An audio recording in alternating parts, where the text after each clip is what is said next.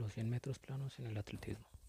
Según algunos historiadores de la antigua Grecia, la primera carrera de velocidad fue en el año 1496 a.C., cuando Hércules organizaba una carrera para sus cuatro hermanos, Epidemos, Idas, Pionogos y Iasos, utilizando el pie como medida para determinar la distancia. Las carreras de velocidad en la antigüedad eran la única prueba original en las que se competía, corriendo en línea recta, siendo Coribos el primer vencedor en el año 776 a.C. Solo se colocaban cuatro corredores en la línea de salida en posición de pie. La señal era dada por un hombre soplando un artefacto nombrado bujía.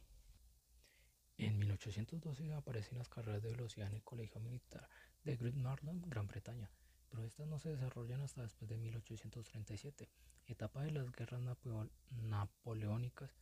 Se corría a la distancia de 100 yardas y distancias tales como 110 yardas, hasta llegar a las distancias actuales. Los 100 metros como tal era desconocida para los anglosajones. Varios atletas, entre ellos Wendell Barker y Charles Sheridan, corrían 110 yardas en 11.2 segundos. El libro de récords de la IAF recorre una antigua marca de 11.0 exactos sobre 110 yardas del británico William McLaren en, en el 27 de julio de 1867 en Hallingsdale, Manchester. Las primeras carreras reconocidas sobre 100 metros reales corresponden a los primeros campeonatos de Francia. Al no ser autorizadas el uso de armas para dar las arrancadas en esta época era con una bandera. En los primeros corredores se citan a Ricardo Ortiz de Ceballos, hijo de un diplomático peruano, que marca 11.1 en 1890 y ganador del campeonato de Francia en 1891, y el sucesor André Tournois con récord de 11 exactos en 1892.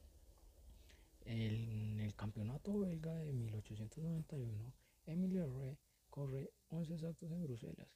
En, en, ese propio escenario, el estadounidense Cecil Lee es acreditado 10-4 en el 1892, marca que Rey logró también en 1893 para convertirse en el primer europeo en bajar de 11 segundos en el hectómetro. Se considera que el primer humano que corre claramente por debajo de los 11 segundos en los 100 metros es el estadounidense Luther Carey, el 4 de julio de 1891 en el Racing Club de París. En salida con una bandera, el tiempo fue medido por tres cronometristas. Dos de ellos marcaron 10 con 4 y el tercero 10 con 3 otorgándole una marca de 10 con 3 segundos.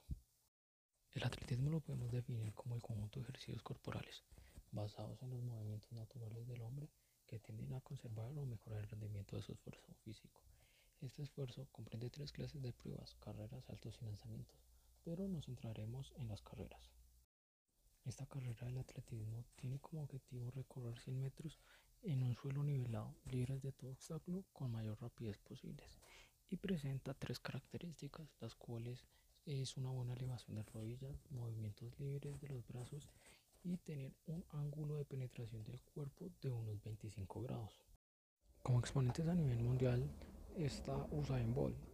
Fue un ex atleta profesional jamaiquino, el cual ostenta 11 títulos mundiales y 8 olímpicos como velocista. En la categoría de mujeres eh, tenemos a Florence Griffith Joyner, fue un atleta estadounidense especialista en pruebas de velocidad. A nivel nacional está Jimena Restrepo, ex atleta colombiana, reconocida por ser la primera mujer en lograr una medalla olímpica en el atletismo del país. Y también tenemos a Diego Palomeque, velocista colombiano merecido de varias preseas doradas en la categoría de 100 metros planos. El atletismo es un deporte que en principio parte de la individualidad, nace del esfuerzo y de la capacidad física mental del propio deportista. Este ha de ser capaz de trabajar su cuerpo desde el punto de vista muscular para poder soportar cualquier prueba, ya sea velocidad, medio fondo o fondo, y al mismo tiempo tiene que tener la suficiente capacidad mental para ser capaz de explotar todo el potencial de fuerza y velocidad en una prueba corta o mantener el equilibrio entre mente y cuerpo para una prueba larga. El atletismo tiene una gran influencia en las sociedades ya que destaca su importancia en la cultura y en la construcción de la identidad nacional. En el ámbito práctico, el deporte tiene efectos tangibles y predominantes positivos en las esferas de la educación, la economía y la salud pública. Este contribuye a que establezcan relaciones sociales entre diferentes personas, culturas y también al influir el respeto hacia los demás, enseña cómo competir positivamente. Otro valor social importante es el aprendizaje de cómo ganar y cómo saber reconocer la derrota. Gracias por ver este tema de los 100 metros planos y a continuación verás las respectivas referencias.